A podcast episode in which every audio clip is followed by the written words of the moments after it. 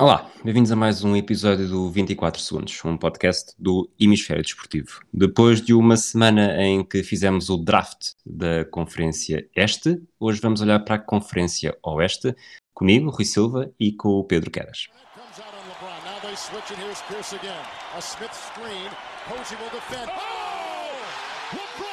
Boston only has a one-point lead. Greer's putting the ball on a play. He gets it out deep, and Havlicek steals it. Over the Sand throws. Havlicek stole the ball. It's all over. It's all over. Johnny Havlicek is being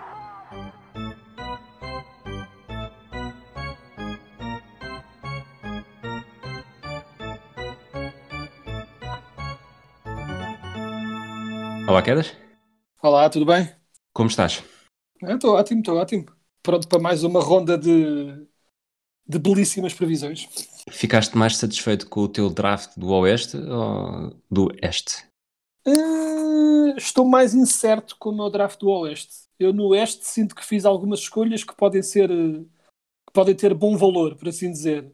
Uh, no Oeste, à parte da primeira em que estava razoavelmente seguro, nas outras há aqui muitas apostas, muita coisa assim meio ao lado, mas pronto, vamos ver, vamos ver se tudo corre bem de alguma forma, o, o, até o draft acaba por refletir também o que é a Conferência Oeste, sempre muito mais incerta do que, do que esta. Sim, sim, há aqui imensas equipas que podem saltar umas por cima das outras, tipo, é, é brutalmente imprevisível. Eu tive a primeira escolha no Oeste, tu tens a primeira escolha do Oeste, acredito que não vai ser uma grande surpresa, mas quem é a tua posição número 1? Um? A minha posição número 1 um é os Lakers. Choque. Que, choque.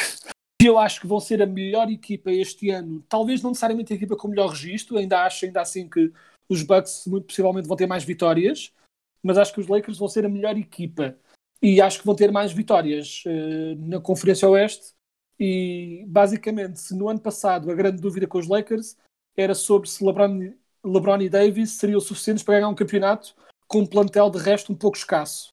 Claramente foram. Este ano os Lakers foram à caça de ajuda e conseguiram jogadores como Dennis Schroeder, Marc Gasol, Montrezl Harrell, o que é só assustador. Né? Os Lakers chegam esta temporada como os claros favoritos a renovar o título, na minha opinião, e na de muita gente que tenho, que tenho lido, e com as novas peças que conseguiram, podem até dar-se ao luxo de descansar LeBron e Davis um pouco mais, sem necessariamente sacrificar, eh, sacrificar vitórias para esse efeito. A estratégia será a mesma, defesa de elite e o ataque cirúrgico liderado pelo melhor jogador da liga. Tem tudo para resultar, na minha opinião. Eu acho que, que tocaste aí num ponto mais essencial, sobretudo para, para este nosso draft, que é a, a equipa o ano passado. Pronto, havia muitas interrogações, mas parecia claramente construída para numa final ter jogadores que sabem perfeitamente o seu, o seu lugar e, e corresponderem dessa forma. Este ano, sobretudo com o Dennis Schroeder e o Montrezl Harrell, que basta dizer que foram nos últimos anos dois dos três melhores uh, sextos jogadores, portanto suplentes, é o que é, tocaste na, naquele ponto essencial. Uh, o LeBron James e o Anthony Davis podem não jogar, sabemos que há ali dois, dois jogadores que podem fazer toda a diferença num, enquanto os outros estão no banco. Claro, sem dúvida. E ainda por cima, e com Gasol, que é sempre uma incerteza de, a nível de condição física e de quanto é que ainda tem fisicamente para dar, mas o Gasol oferece uh, essencialmente a mesma segurança defensiva, se não mais, dos postos que os Lakers tinham ano passado, mas com a vantagem de que é muito mais útil no ataque. É um jogador que uh, passa muito bem, um ótimo ponto focal para passar a bola e trocar para cortes para o sexto, ou seja, adiciona até uma nova dimensão à equipa que ela não tinha. A equipa era um bocadinho mais uh, unidimensional, era LeBron e Davis uh, all the way, e agora com o Gasol, para poder trocar a bola um pouco mais, até nos oferece mais uh, possibilidades de ataque, o que transforma uma equipa que já era claramente muito boa ainda melhor. Muito bem. Vamos então para a minha primeira escolha. Eu continuo em Los Angeles, continuo no Staples Center, os Clippers. Acho que acima de tudo a chave uh, para esta equipa esta temporada será a química, porque o, o talento individual nunca foi um problema, nem no ano passado nem vai ser este, apesar de ter sido o Montrezl Harrell, uh, entraram jogadores com talvez capazes ou, ou mais com um histórico melhor de trabalhar em equipa, sobretudo o Sérgio Ibaka, mas também o Nicolas Batum. Depois entrou também o Luke Kennard.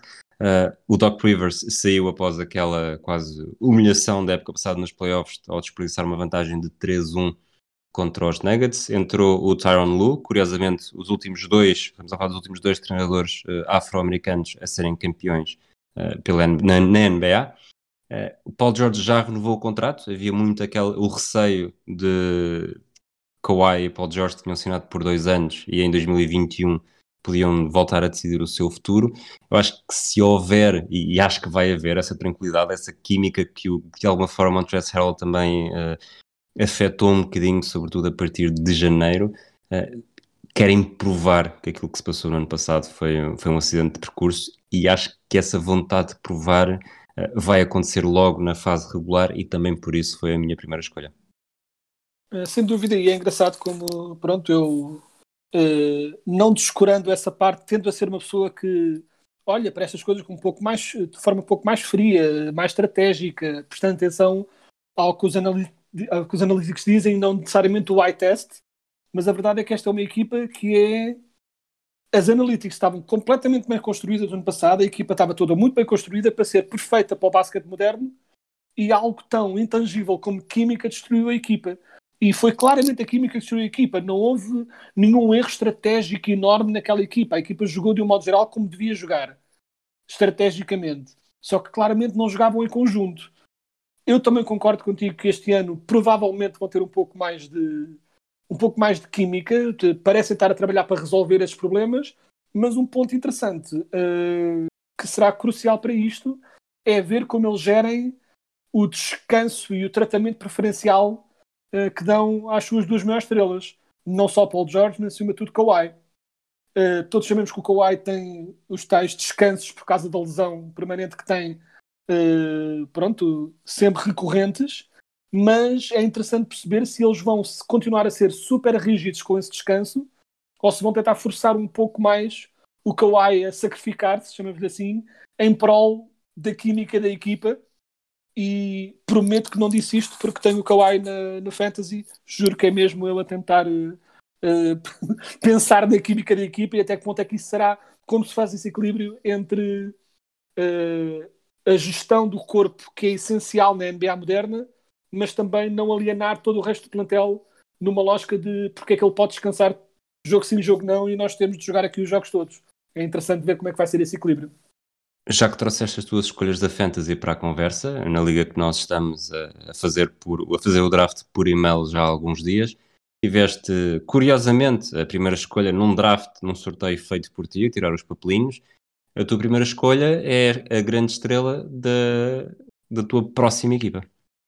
Ah, sim, e uh, é o segue perfeito porque a minha confiança nos Dallas Mavericks este ano, que eu acho que podem muito bem ficar em terceiro eh, na conferência, talvez até mais, vamos ver. Mas a minha confiança no Real Mavericks está quase inteiramente fundada na minha confiança que Luka Doncic tem tudo para ser o principal candidato ao MVP este ano. De, depois da sua performance na Bubble, o, Dan, o Doncic mostrou que está completamente pronto para ascender ao topo da liga, mesmo considerando que tem apenas 21 anos. O resto da equipa está construída essencialmente para oferecer opções de, opções de passe para as drives do Doncic, com nomes como Tim Hardaway, Maxi Kleber, até o recém-contratado Josh Richardson, que deverá ajudar um pouco na defesa dos Mavericks, que tende a ser o calcanhar daqueles da equipa. Uh, a lesão de Porzingis coloca o arranque da liga um pouco mais tremido, mas se há treinador que eu tenho confiança para conseguir gerir jogadores de, de menor talento e fazê-los jogar acima das suas possibilidades para conter esse problema de não ter uma das suas duas estrelas nas primeiras semanas, é Rick Carlisle, que continua a ser para mim um dos melhores tiradores na liga. Eu acho que lembro ter falado exatamente sobre isto ano passado, quando, quando o tema era quem é que tinha o terceiro melhor jogador, uh, ou melhor, o melhor terceiro jogador uh, numa equipa uhum. e, e, também o, as duplas mais, mais entusiasmantes. Eu na altura disse o Dallas, uh, Doncic Porzingis. O sucesso de Dallas nesta Conferência Oeste acho que estará sempre relacionado com se Doncic deu mais um pulo e claramente consegue resolver os jogos sozinho. Uh, esta é uma conferência hiper competitiva e, e, se querem chegar longe, se quiserem chegar longe, ter Porzingis pelo menos a, a 70 e 75% daquilo que vale será decisivo. Uh, além disso, também a segunda linha, Uh, no ano passado falava-se de Tim Hardaway Jr. como o terceiro melhor jogador de Dallas. Uh, este ano com o Josh Richardson, não só pelo que defende, mas também pelo que consegue atacar, sobretudo lançar de fora, e houve pelo menos um jogo destes de pré-época em que já demonstrou exatamente isso. Acho que são, são factos que vão ser, fatores que vão ser essenciais eh, para, para Dallas conseguir chegar mais longe do que, do que a maior parte dos peritos aponta. Exato, sem dúvida. Concordo plenamente. Vamos então para a minha segunda escolha, Denver Nuggets. Eu agora vou cair aqui um bocadinho numas escolhas que parece que as equipas praticamente não saíram do mesmo sítio. Uh, Nuggets atingiram a final de conferência pela segunda vez uh, neste século, mas acho que se continua a sentir de alguma forma que, que falta alguma coisa. como eu disse, a estrutura da equipa praticamente não mexeu. A dupla Jamal Murray e Nikola Jokic continua a ser a, a grande referência mas por outro lado há alguns fatores X eh, que poderão fazer a diferença. Um, que já lá estava o ano passado e que curiosamente uh, a minha K7 no ano passado sobre os Nuggets era exatamente igual, que era o que é que poderá fazer Michael Porter Jr. No ano passado vinha de uma época em que não tinha jogado, uma lesão na, na época de rookie, começou a jogar mais na bolha, a mostrar algum, aquilo que fazia dele uh, um jogador apontado aos, às duas primeiras posições no seu draft, uh, se puder dar um pulo, sobretudo vai fazer parte do, do 5 inicial, e sei que também é, já estamos aqui a bater sempre na mesma tecla, uma escolha que tu fizeste para a tua equipa da Fantasy, portanto poderás eventualmente falar também um bocadinho sobre as esperanças que tens para ele, mas além do Michael Porter Jr., que se pode assumir claramente, uh, eu diria que até em qualquer equipa da NBA, como um, um terceiro melhor jogador, pelo menos nesta fase da sua carreira, também estou muito curioso com, com o argentino Facundo Campazzo, ele que, que fez um excelente Mundial no ano passado, deu, brilhou no, no basquetebol europeu. E além disso, há outro rookie, o RJ Hampton, que tem potencial. Obviamente que não duvido que, que contribua grande coisa já esta temporada, mas não deixam de ser eh, três jogadores, dois rookies e um a fazer a sua segunda temporada, que me vão fazer estar mais atentos sempre que os Nuggets entrarem em campo. Em relação aos Nuggets, eu eh, faço eco a tudo o que tu disseste eh, e é um pouco Vamos ver como é que eles fazem esta transição em que perderam no, no, no Jeremy Grant um jogador que era um role player um, e que lhes entregava um pouco mais de estabilidade defensiva também na equipa, que era algo importante para eles, uh, e ganham o Michael Porter Jr., que, como tu disseste, foi a minha escolha e uh, uma das minhas escolhas no draft, e uma das razões por isso uh, foi que acho mesmo que ele tem, pessoalmente a nível ofensivo, um potencial enorme para marcar pontos, lançar triplos, até ganhar ressaltos, que é uma qualidade muito boa de se ter e que ele é, ele é muito longo e muito ágil e tem algum faro para apanhar ressaltos, o que é uma skill importante numa, numa equipa como os Nuggets. Vem, só que a grande dúvida com ele é se ele terá se ele apresentará melhorias no campo defensivo porque ele até faz alguns estilos e os blocos, mas isso não é defender bem. Basta olharmos para o Hassan Whiteside, que todos os anos Sim. acumula blocos atrás de blocos e é um defensor, nem é mediano, é um defensor fraco. Eh, ele é um defensor fraco, porque todas as outras jogadas que ele não está a fazer blocos, ele está a deixar gás passar. Portanto, é importante não olhar só para as estatísticas. Michael Porter Jr. é um bocadinho a mesma coisa. Ele até é ativo QB, faz algumas coisas que aparecem na estatística, mas é muitas vezes uh, completamente ultrapassado em drives e comido vivo em cortes nas costas dele. E, ou seja, tem de melhorar nesse aspecto até para merecer esses minutos extra que vai ter. Uh, uma, um fator também interessante uh, em relação às Nuggets é que eles fizeram tudo o que fizeram ano passado e que foi incrível e fizeram de sem aquele que era à entrada do último ano, se calhar, na minha opinião, o seu terceiro melhor jogador, que era o Will Barton, que é um winger muito útil, um 3D clássico, marca alguns pontos, passa bem a bola, defende bem, ou seja, e naquela coleção interessante do wingers que eles têm, ele era, na minha opinião, provavelmente o melhor, e eles ficaram sem ele durante muito tempo, incluído em toda a bubble e playoffs. Portanto, é, é também um pouco uma adição à equipa que eles vão ter, ou seja, já eram bons o ano passado e são capazes de ter ficado marginalmente melhores. E uh, só, não os pus, só não os votei mais à frente, simplesmente porque acho que os outros são melhores ainda mas a claro. verdade é que tem todo, toda a possibilidade de fazer uma excelente temporada também. A tua próxima escolha, terceira do Oeste, quinta, uh, terceira tua, quinta do Oeste é? Uh, vou pôr aqui os Portland Trail Blazers. Uh, um salto de oitavo, como eles ficaram no passado, ou mais ou menos nono, uh, que subiram para o oitavo, não é? um salto de oitavo para quarto, ou até melhor, poderia parecer ambicioso, mas não no caso dos Lakers, dos Blazers, quero dizer. O ano passado foi minado por lesões e quando Portland finalmente conseguiu ter a equipa completa na bubble, dominaram muitas equipas. E eu sinto que este ano estão ainda melhores. Adorei a aquisição do Robert Covington, porque não só os ajuda na defesa, onde costumam ser mais frágeis, mas também empurra Carmelo Anthony para sexto homem, onde sinto que ele vai ser mais útil numa função de puro marcador do banco. A ver, vamos se gosta de, dessa nova função, mas uh, é francamente o que eu acho que é a posição ideal para ele. Um puro scorer, uh, entrar do banco para marcar pontos e não enterrar a equipa defensivamente, como acontecia muitas vezes.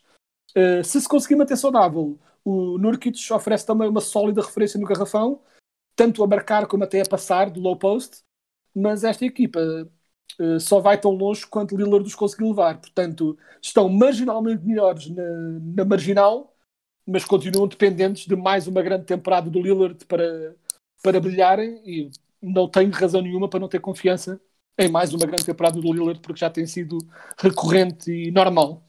É, estes Blazers há muitos anos que são, que são não necessariamente Lillard e mais quatro, mas Lillard, o sidekick McCollum e depois com maiores ciências no, nos, nas outras posições. Este ano, apesar de tudo, uh, provavelmente é aquela que me deixa mais entusiasmado, não só por aquilo que já disseste Robert Covington, mas também pela, pela quantidade e identidade dos bigs que têm.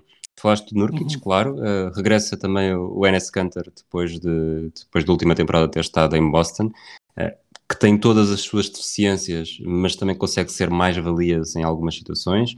E depois dois jogadores que, que têm estado grande parte da sua vida profissional e no caso do Harry, do Harry Giles até universitária, marcada pelas lesões, uh, o Zach Collins e o Harry Giles, e que eu acho que têm potencial para não não para ser claramente um, um, dos melhores jogadores de qualquer equipa da NBA, mas para serem jogadores muito sólidos. E naquela minha lista de, de jogadores mais discretos, ou de segunda ou até terceira linha de, em cada uma das equipas, neste caso dos Blazers, são, são estes dois a que eu vou estar mais atento. Se bem que lá está, o Zé Collins está lesionado, não sei, tão cedo não voltará a jogar. Pois, exato. É, é uma questão, mas de facto eles têm alguma uh, profundidade nesses bigs que são também importantes para tentar uh, proteger, não, não só oferecer ataque, mas proteger o garrafão numa equipa em que tanto Lillard como McCollum uh, esforçam-se, fazem pela vida, mas não são defensores de elite, longe disso. Portanto, é importante essa presença no garrafão também para esta equipa. A minha terceira escolha do Oeste, sexta do nosso draft, não é uma equipa que me entusiasme, longe disso. Acho que, na verdade, até historicamente nunca tiveram uma equipa entusiasmante mas tem sempre aquela base muito sólida, mesmo que o, que o ceiling seja dúbio. Estou a falar do Utah Jazz, eh, uma equipa que parece estar ainda mais estável e que ao mesmo tempo continua a precisar de algo. Se eu disse que os, que os Nuggets eram praticamente a equipa do ano passado, eh, os Jazz são praticamente a equipa de, de há dois anos, porque regressou o Derek Favors depois de um ano com os Pelicans. O Donovan Mitchell não há volta a dar, é desde a saída do, do Gordon Hayward a grande figura uh, da equipa, depende dele tudo aquilo que os Utah Jazz possam fazer. Uh, ainda assim, é a experiência e a maturidade de Mike Conley uh, a fazer a sua segunda temporada em Utah e Rudy Gobert que tem de, que tem de aparecer para, fundamentais para a equipa para chegar mais longe e dar aquele salto para poder ambicionar por algo mais. Se é possível que aconteça, eu acho que é possível. Se é provável que aconteça, não me parece, mas para uma luta de fase regular, o sexto lugar não me parece todo descabido. Não, e uh, esta equipa de Jazz é aquela coisa, aquele, aquele elogio que parece um insulto, quer dizer, é sólida. É uma equipa sólida. São, defendem norma por norma bem, já defenderam melhor do que defendem hoje em dia, mas defendem bem e atacam razoavelmente bem, mas fazem tudo razoavelmente bem. Não entusiasmam muito.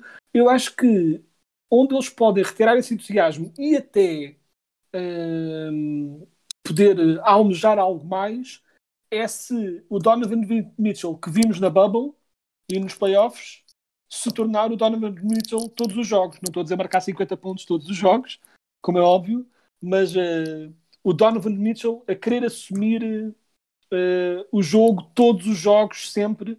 E, uh, por exemplo, ter um Donovan Mitchell a ter uma época em que marque, por exemplo, já perto dos 30 pontos, esse extra e essa ascensão extra de Donovan Mitchell pode fazer toda a diferença para a equipa. Uh, uh, porque depois, como tudo o resto à volta é sólido, se a estrela se torna ainda mais estrela, uh, tudo poderá se tornar um bocadinho melhor. Eu não sei se é muito execuível o Donovan Mitchell passar a ser um jogador que marque 30 pontos por jogo. E até porque não é bem esse o estilo dos Jazz de um modo geral, mas a verdade é que vimos isso nos playoffs, vimos isso na Bubble, é possível. É uma questão de ver se será esse o objetivo e será isso que vai acontecer este ano. Portanto, chegamos ao consenso que sólido é a palavra-chave da Jazz. Partimos para a sétima posição do Oeste, a tua quarta escolha, eh, uns antigos campeões. Exato. Eh, a minha escolha aqui é os Golden State Warriors. Aqui, pronto, não há como não começar por aqui. A lesão de Clay Thompson foi devastadora. Não apenas porque gosto muito dele, dentro e fora de campo, mas também porque nos roubou de um grande contender ao título. Uh, com Clay o ano todo no estaleiro, os Warriors deixam de ser candidatos, é inevitável, mas não quer dizer que se tornem horríveis. Continuam a contar com o retornado Stephen Curry, com o Draymond Green que se espera remotivado a competir, algo que não aconteceu de todo o ano passado. Um, o Higgins e o Oubre Jr. são assim um par de wings interessantes porque são competentes QB, relativamente jovens. Talvez seja bom, por exemplo, para o Higgins assumir um, um plano de claro uh, de não ter de assumir tanto o jogo e trabalhar mais para a equipa, mas ver como é que ele se adapta uh, a esse retirar de expectativas, porque acho que pode ser muito importante para ele, ele passar a ser um jogador que simplesmente joga e que não pensa em justificar o seu estatuto de primeira escolha. O Kelly Oubre Jr. é um jogador uh, sólido, que joga bem, dinâmico e que ataca, Uh, e são jogadores que deverão evoluir não só debaixo da tutelagem do Steve, Kerr, do Steve Kerr, mas também beneficiar um pouco do espaço extra que se tem quando se joga ao lado de Curry, essa gravidade que Curry tem, que quase sempre é obrigado a ser defendido quase com dois, e, ou seja, vai ser essencial o Wiggins e o Oubre Jr. Uh, e o Kelly Oubre um, tornarem-se jogadores, ninguém lhes pede que seja o Clint Thompson, mas pelo menos sólidos no tiro exterior, para poderem aproveitar esse espaço extra que vão ter e capitalizarem nesse espaço. Se vai acontecer ou não é a grande dúvida. Mesmo que aconteça, duvido que os Warriors se tornassem candidatos ao título. Uh, infelizmente, o Clay Thompson faz mesmo essa diferença. Uh, mas pronto, vamos ver como é que corre. Vai ser interessante também ver que eles, neste momento, vão começar com Kevin Looney a poste e vão ambiente um bocado treinar o James Wiseman cumprir o seu papel na equipa, porque o James Wiseman, que era uma estrela não é? na, no college, aqui vai ter de perceber que numa equipa como os Warriors, a função dele. No college, é... naquele, naquele jogo e meio que fez, naquele, quase, não é? Naquele jogo e meio que fez, mas no college, o que eu queria dizer é antes da NBA. Exato. Uh, o jogador assumido a ser o ponto focal do ataque, a estrela, uh, e agora vai ter de se perceber que, mesmo tendo sido uma escolha tão alta, eles não vão canalizar o jogo para ele. Não é assim que os Warriors jogavam eles, não, eles nem faziam isso para o Kevin Durant, muito menos vão fazer para o James Wiseman. Uh, portanto, ele vai ter de aprender a, a, a play a role, ser um poste sólido que defenda bem, que passe a bola e que capitalize, claro, nas oportunidades que tiver no ataque. Mas eles vão claramente colocá-lo lentamente nessa posição e vai ser uma evolução interessante. Não acho que essa evolução, mais uma vez, se vá refletir em grande coisa este ano, mas pode ser interessante para o futuro. Mas uh, Dito isso, acho que os Warriors não são favoritos ao título de todo, mas absolutamente ninguém os vai querer ver pela frente nos playoffs, isso tenho a certeza.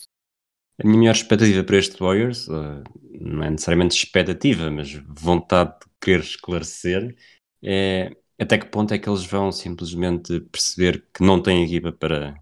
Olha, acho que eles vão perceber que não têm equipa para o título, mas de que forma é que isso os vai fazer mudar uh, acelerar ainda mais a sua identidade e provavelmente não necessariamente mandar tudo às malvas e aumentar ainda mais o ritmo de ataque, uh, o Curry lançar ainda mais, uh, o Calibre e o Andrew Wiggins também aproveitarem esse, essa dinâmica. Muito o Draymond Green, talvez com um papel muito mais uh, fixo, mas a, a, facilitar esta fluidez entre atiradores.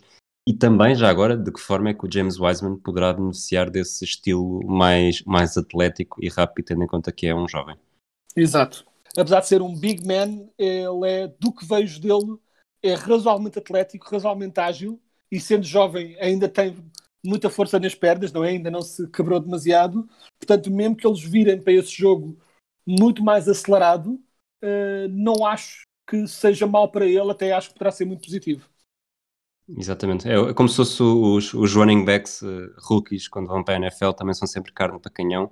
Acho Exato. que o James Wiseman poderá desempenhar um bocadinho essa, essa posição e beneficiar, até porque há mais, havendo mais ressaltos, o atleticismo dele poderá ser beneficiado.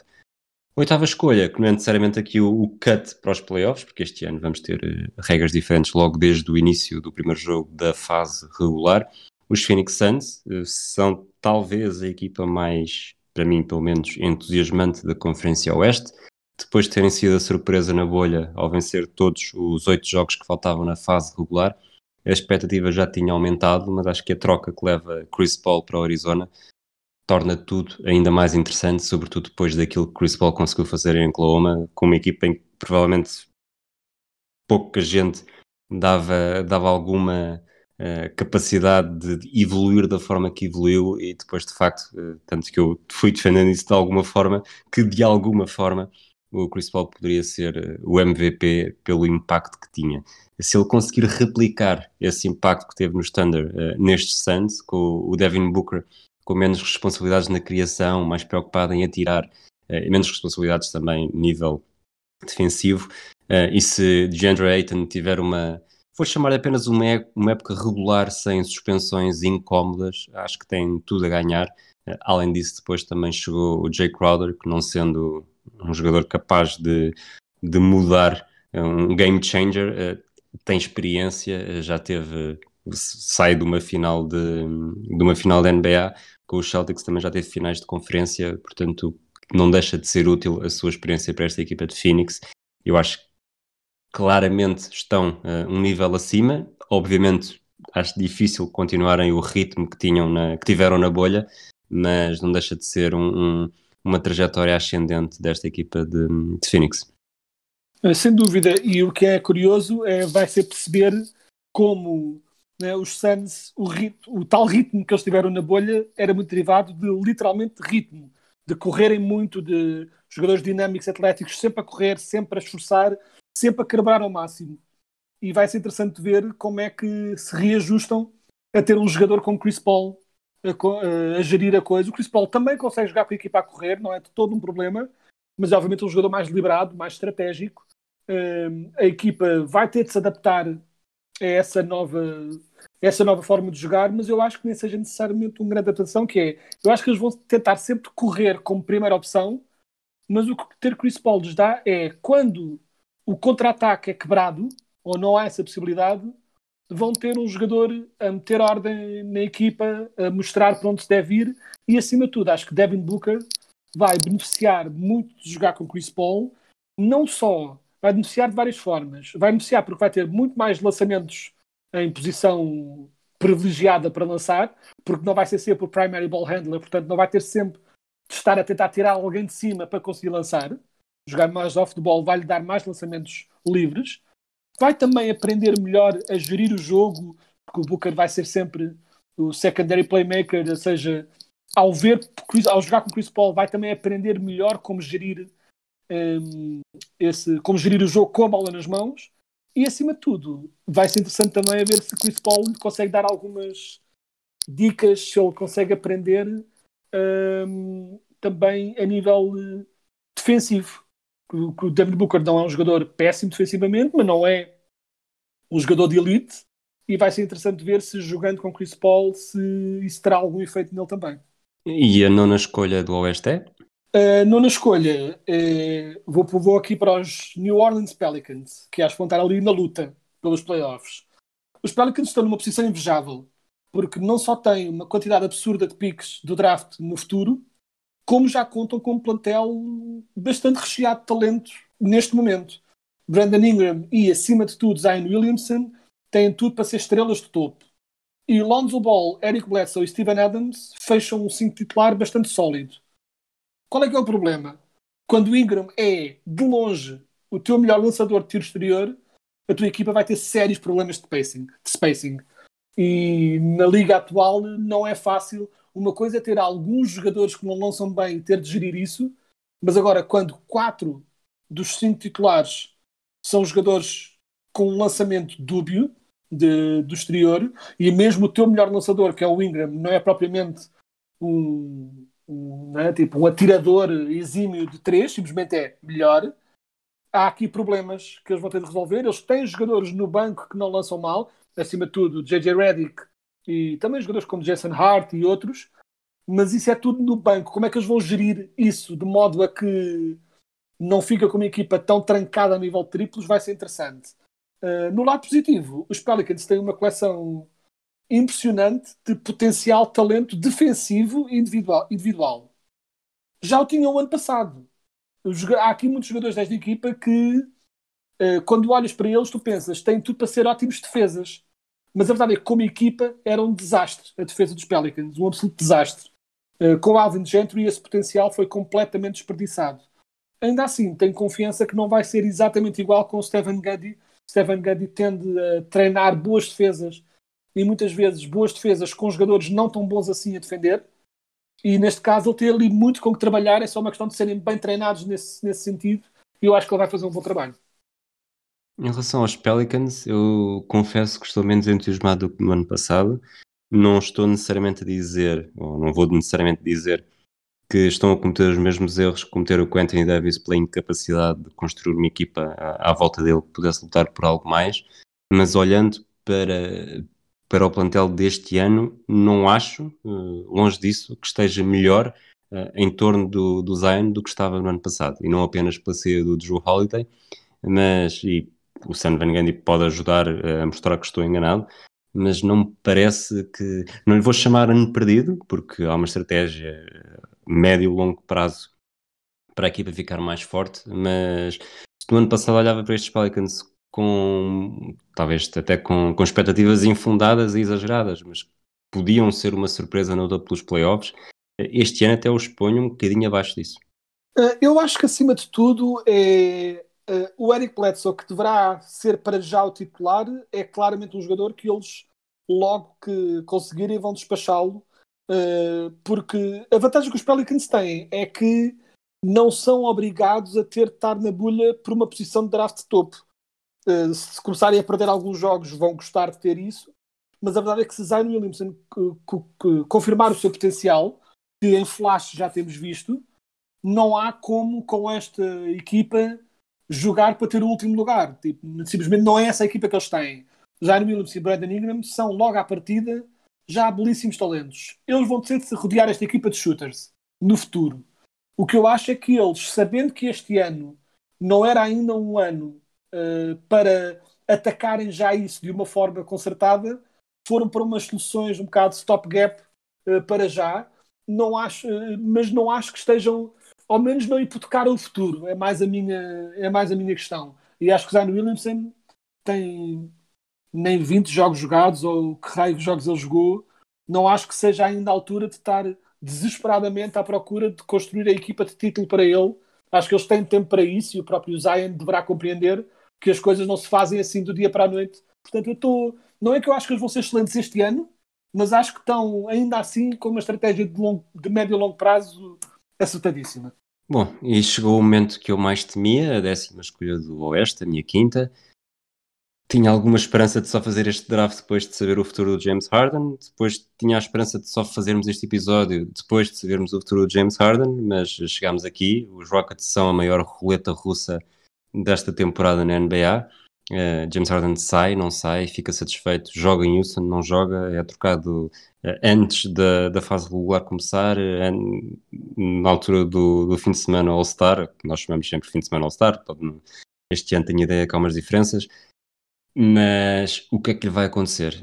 não sei, e qualquer sucesso dos Rockets este ano estará dependente disso, mas também da saúde de dois jogadores que chegaram, dois jogadores que que nos últimos anos tiveram arrasados por lesões, com um talento que, inigualável, que não é, que não é sequer uh, discutível, o John Wall e o Marcus Cousins, mas que lá está, são capazes de ter, ter corrido e ter jogado menos na NBA do que qualquer uh, jogador que fez um contrato de 10, anos, de 10 dias na temporada passada. os sinais, estes primeiros sinais no, nos jogos de pré-temporada são relativamente animadores e ambos sabemos, toda a gente sabe, aliás, que o John Wall estando em forma ou simplesmente a 90% da sua capacidade pode fazer uma grande diferença. O da Marcus Cousins é quase o, a lenda do, do menino que nunca conseguiu cumprir o seu potencial pleno, nunca teve no, num cenário que mais, que mais o poderia ajudar a consegui-lo. Uh, além destes dois, também chegou o Christian Wood, dos Pistons, ele que acabou muito bem uh, a fase regular, uh, pré-bolha, e depois esperava-se muito dele, que até com alguma forma, de alguma forma surpreendente, os Pistons não lhe ofereceram um contrato para continuar. se estes Rockets num cenário em que eu diria irrealista, em que tudo corre bem, em que o James Harden fica e fica satisfeito, o John Wall e o Marcus Cousins estão bem uh, e ainda há Christian Wood, estes Rockets poderão, ser até, poderão ter até uh, melhores resultados do que no passado. Uh, já tem, o Mike D'Antoni foi substituído pelo Steven Silas, saiu o Russell Westbrook, lá está, para, para Washington, mas tudo isto pode mudar de hoje para amanhã se, se houver uma troca, se houver uma lesão. Portanto, por isso é que eu disse que estes Rockets são uma roleta russa. Escolhê-los em décimo uh, é um perigo, mas também pode ser uma grande vantagem. Sim, eu, eu acabei por pronto não ter a coragem de escolher antes também, por, exatamente por ter essa dúvida, porque não se sabe o que é que vai acontecer. Uh, não só uh, não só não se sabe porque ele pode ir embora e a equipa entra em modo rebuild total, mas também, por outro lado, mesmo jogando, vai ser interessante, né? falámos de química com os Clippers, vai ser interessante, vamos dizer que ele fica, e que fica, por exemplo, no mínimo dos mínimos até à trade deadline. De que modo é que isso vai afetar a equipa? Será que vai jogar? Será que ficando vai jogar ou não? Jogando, será que vai jogar da mesma forma como sempre jogou? Porque D'Antoni dava-lhe liberdade total para ser um, uma equipa completamente construída à volta do jogo dele, uh, com tudo a funcionar para Harden jogar, até que ponto é que ele se consegue readaptar ou não a um estilo de jogo um pouco mais igualitário. São muitas incógnitas, é, é uma equipa muito difícil de prever. Mais uma vez, se tudo correr de forma perfeita, who knows? Uh, mas é, é mesmo muito incerto. Eu pronto, fiquei contente por teres preciso tu a, a apanhar essa batata quente. Pode muito bem vir a, dar, a dar-te a vitória neste draft, mas eu, pronto, não, fui, fui um bocadinho mais seguro, não quis arriscar. E em quem é que arriscaste na escolha seguinte? Na escolha seguinte, fui para os Memphis Grizzlies. No ano passado, os Memphis acabaram por morrer na praia, né? perdendo contra Portland no play-in game de entrada nos playoffs da Bubble. Uh, mas apesar dessa desilusão, estarem sequer na luta foi inesperado principalmente se considerarmos que muitos os tinham apontado como últimos na conferência o ano passado. Era claramente um ano em que se considerava que eles iam estar em completo rebuild à procura de piques e a desenvolver jovens. E eles desenvolveram os jovens, sem dúvida, mas desenvolveram-nos ganhando. Uh, a razão para este salto inesperado é o talento sem limites do Jamarant, que é um jogador incrível. Uh, o jovem point guard dos Grizzlies tem assim uma espécie de mistura de entre visão de jogo, atleticismo absurdo no ataque ao cesto, uma ausência de medo, de total ausência de medo em assumir o ataque ao cesto contra jogadores brutos debaixo do cesto, assumir o grande lançamento, ou seja, é um jogador que entra na liga sem medo nenhum, isso é uma característica incrível de se ter e que o torna quase uma estrela automática. À sua volta, uh, tem ainda o, o potencial de um jogador como o Jaron Jackson Jr., a ver vamos como é que ele recupera da lesão que teve mas o potencial está lá. Já um jogador, né, um big man bastante alto, que lança bem triplos e defende bem o sexto, ou seja, é quase uh, exatamente o que se quer hoje em dia de, de um big man. Uh, e tem também alguns role players sólidos. O Dylan Brooks é o clássico 3D que oferece algum scoring complementar.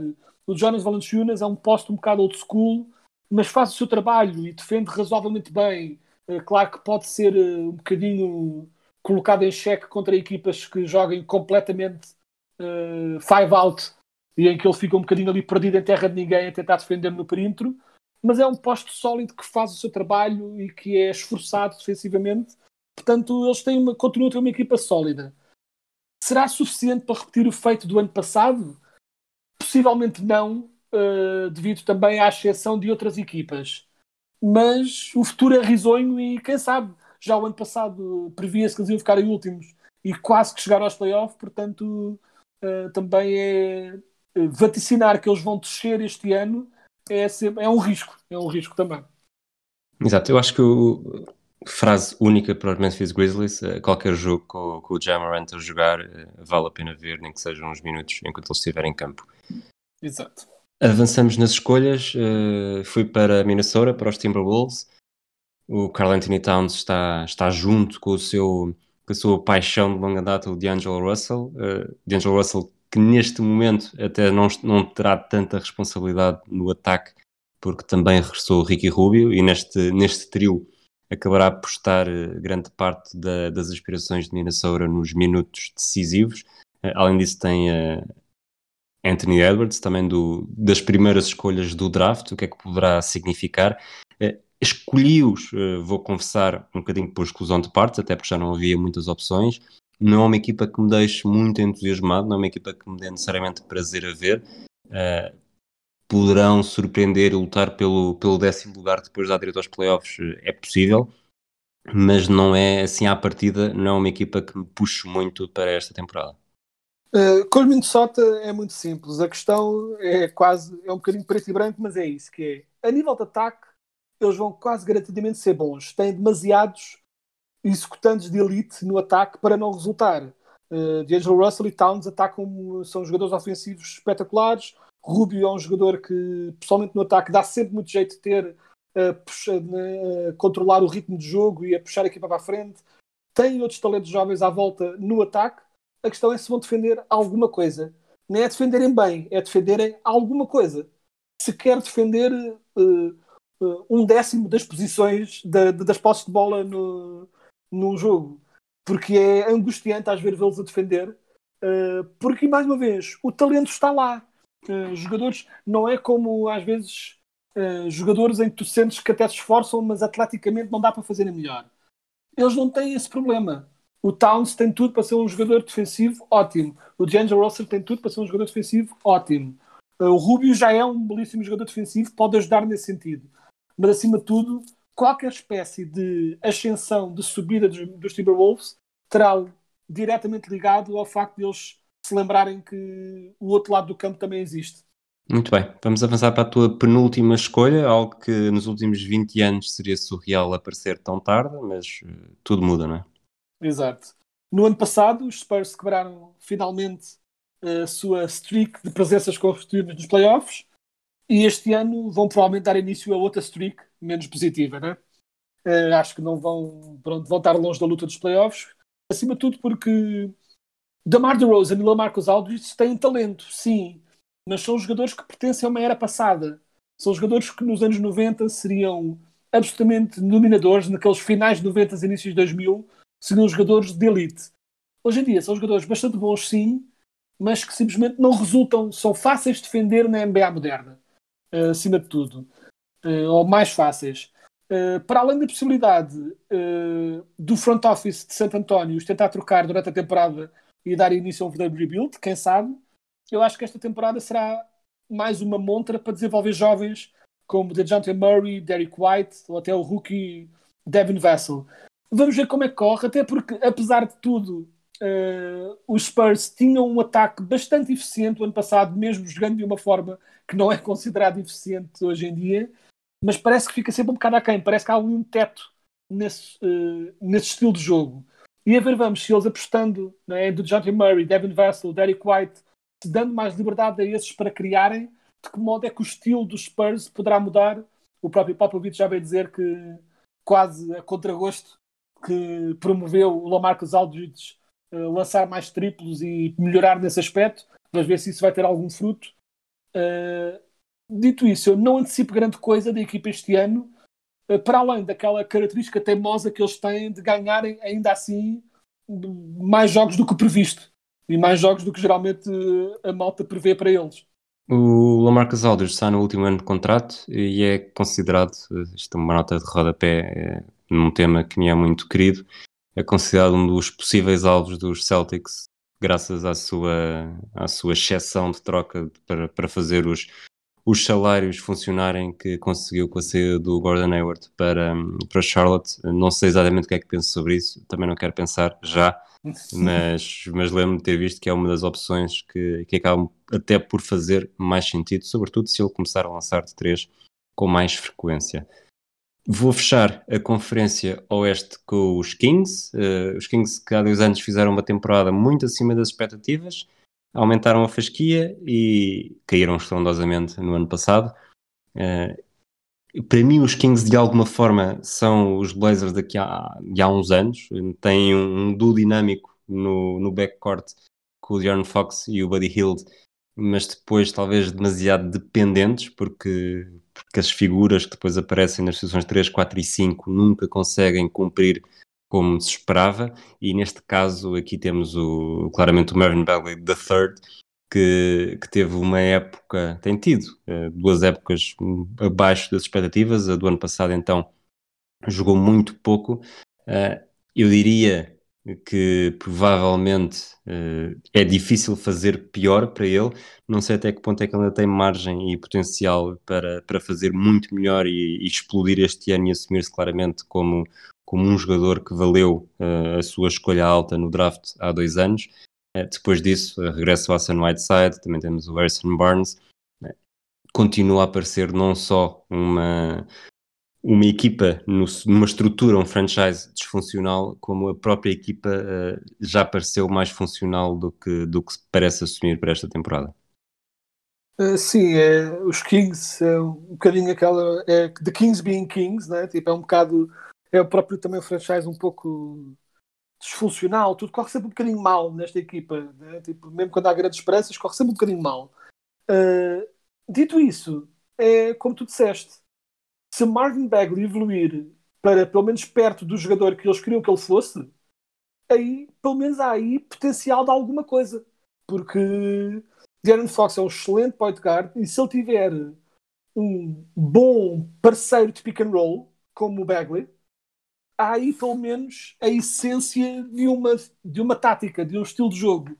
Não é um pick and, pick and rolls entre Fox e Bagley com Buddy Hield a apanhar as bolas sempre que a defesa colapsar no, no garrafão.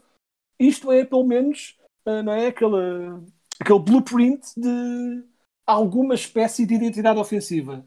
Só que para isso é preciso as pessoas terem medo do Bagley. Uh, tanto no ataque ao sexto como até no pick and pop, no qual ele já mostrou alguma possibilidade. Se as pessoas não tiverem medo nenhum do Bagley, isso não resulta porque vão sempre tapar os caminhos para o, para o Fox, vão sempre defender o pick and roll em cima dele e obrigá-lo a soltar a bola, que é o que não se quer. Nós queremos o Fox com mais espaço e não com menos. Portanto, acho que está. Não que vá dar alguma coisa a nível de subida de rankings, duvido, eh, de standings, quero dizer, mas acima de tudo é ver se eles conseguem tornar o Bagley o jogador que eles queriam que ele fosse, porque aí, se conseguirem isso, Fox, Bagley e Buddy Hilt não é uma não é um alicerce mal para se construir uma equipa Uh, mas enquanto não tiver esse alicerce construído, tudo o resto à volta vai continuar a sofrer também. Uma última nota para estes Kings. Uh, um dos, dos rookies desta temporada, o Tyrese Halliburton, diz-se muito bem, eu nunca ouvi jogar, mas, mas por aquilo que já vi e também já vi, uh, que já li e por números que vi, uh, estou um bocado expectante para saber se poderá ser um bocado um, um steal neste, neste draft de 2020 com sim, isto. E, assim, e até, até porque pode também ter esse efeito de se Tyrese Halliburton se mostrar como um jogador sólido e bom como dizem que é, e por exemplo uma espécie de falso shooting guard como secondary playmaker, aí eu acho que permitiria aos, aos Kings maximizarem a sua equipa empurrando todos os jogadores uma posição para a frente, não é? Uh, colocando Tyrese Halliburton ao lado de Fox como shooting guard passava-se Buddy Hield para uma espécie de small forward, mas uh, hoje em dia isso não interessa muito, o, o, segundo winger, passava-se Harrison Barnes para power forward e jogava-se com Bagley a poste e jogavam completamente run and gun e uma equipa puramente ofensiva. Isso é pelo menos interessante de especular, mas vamos ver como é que os jogadores se mostram também. A fechar, a 30 escolha, a 30 escolha, a 30 equipa a ser selecionada nestes nossos drafts, o Oeste na semana passada, o Oeste nesta semana. Quem está atento sabe que, que equipa é que vem aí, mas eh, força, faz-nos esse, esse prazer. Então vamos para os Oklahoma City Thunder, que o ano passado jogaram claramente acima do que se esperava, não é? como falaste há pouco, é? Eh, liderados também pela ótima liderança do Chris Paul. E eh, tal como os Pelicans, os Thunder acumularam nos últimos tempos uma dose completamente absurda de futuras draft picks, mais ainda até que os Pelicans. As perspectivas do presente, no entanto, uh, mesmo com todas as dúvidas que temos com os Pelicans uh, que tínhamos falado há pouco, ainda assim, a nível de presente, de agora, de jogar jogos amanhã, os Thunder estão pior ainda, como é óbvio, porque libertaram, pronto, mandaram fora quase todo o talento excedente que tinham e ficaram essencialmente com o Shea Gilgis Alexander, que é um grande talento que traz este ano todos os minutos possíveis que ele quiser para evoluir como uma estrela, para deixar de ser um jogador complementar eh, de alto valor. E é um bocado este ano, é um bocado o ano para ele mostrar que tem essa capacidade de ser um go-to guy, de ser o, o number one. Eh, vamos ver como é que isso evolui, mas uh, o potencial está lá todo. E a entrada de Al Orford traz pelo menos competência e profissionalismo como o big man residente no 5 titular. E é um jogador que passa bem também, poderá ser uma, uma forma interessante de envolver todos os jogadores na equipa e, evoluir com esses jovens.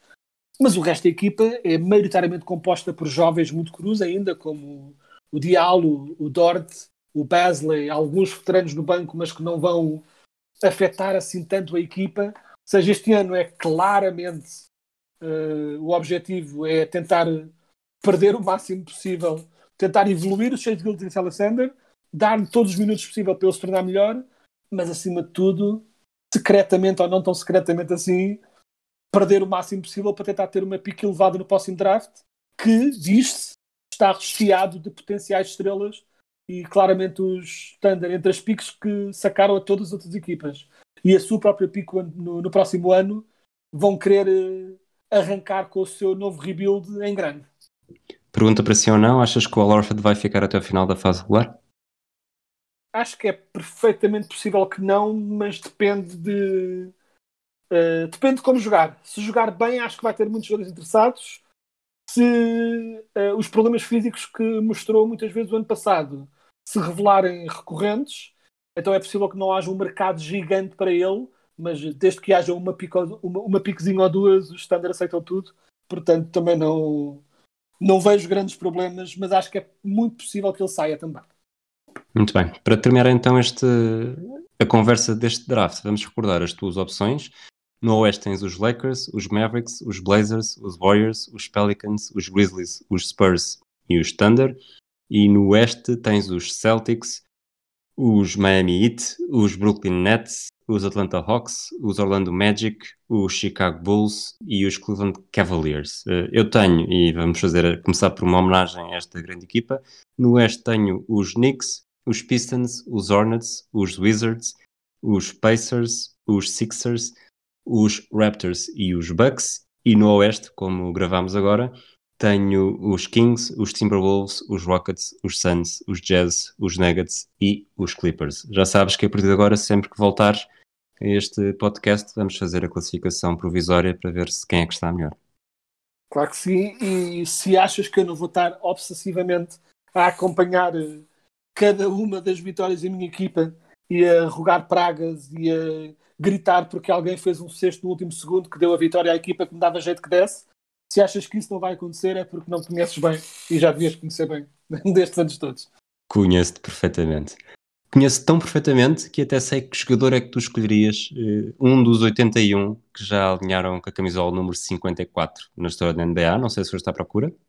Por acaso não fui, mas uh, vai dizendo a tua escolha que eu vou só verificar para ter a certeza que concordar. Não, não vais não vás à procura, eu vou-te escrever e tu vais. Diz-me se, se, sabes quem é que tem esta carreira. Uh, faz toda a carreira com o número 54, foi a décima escolha do draft de 87 pelo Chicago Bulls. Jogou até 2004, passando pelos Orlando Magic, pelos Seattle Supersonics e pelos Lakers.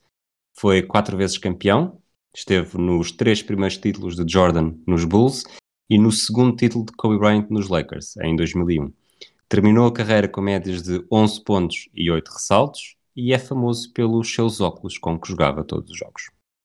Pronto, eu ia dizer que eh, percebi, eh, fez, fez luz quando, quando disseste os três primeiros títulos do Jordan. Claro, obviamente, o grande Horace Grant, eh, excelente jogador que foi, e vamos ser sinceros, foi uma das grandes razões para aqueles, para aquele ataque ao título que tivemos com o Shaq e com o Penny.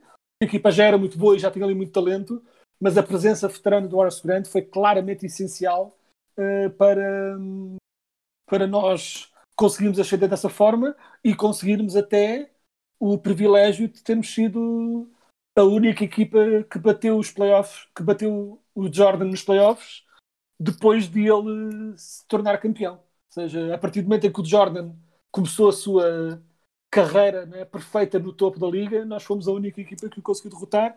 Ah, sim, ele tinha voltado da sua reforma, mas não obstante, é um crédito que nós temos e vou continuar a, a gostar de ter. E o Horace Grant foi essencial nessa, nesse, nesse feito. Eu sabia que não me ias desiludir e que ias reconhecer esta carreira. Quedas, muito obrigado por mais um episódio. Ah, muito obrigado, eu. Um abraço a todos e até à próxima. Comes out on LeBron. Now they switch, and here's Pierce again. A Smith screen. Posey will defend. Oh! LeBron James with no Boston only has a one-point lead. Greer is putting the ball on a play. He gets it out deep, and Havlicek steals it.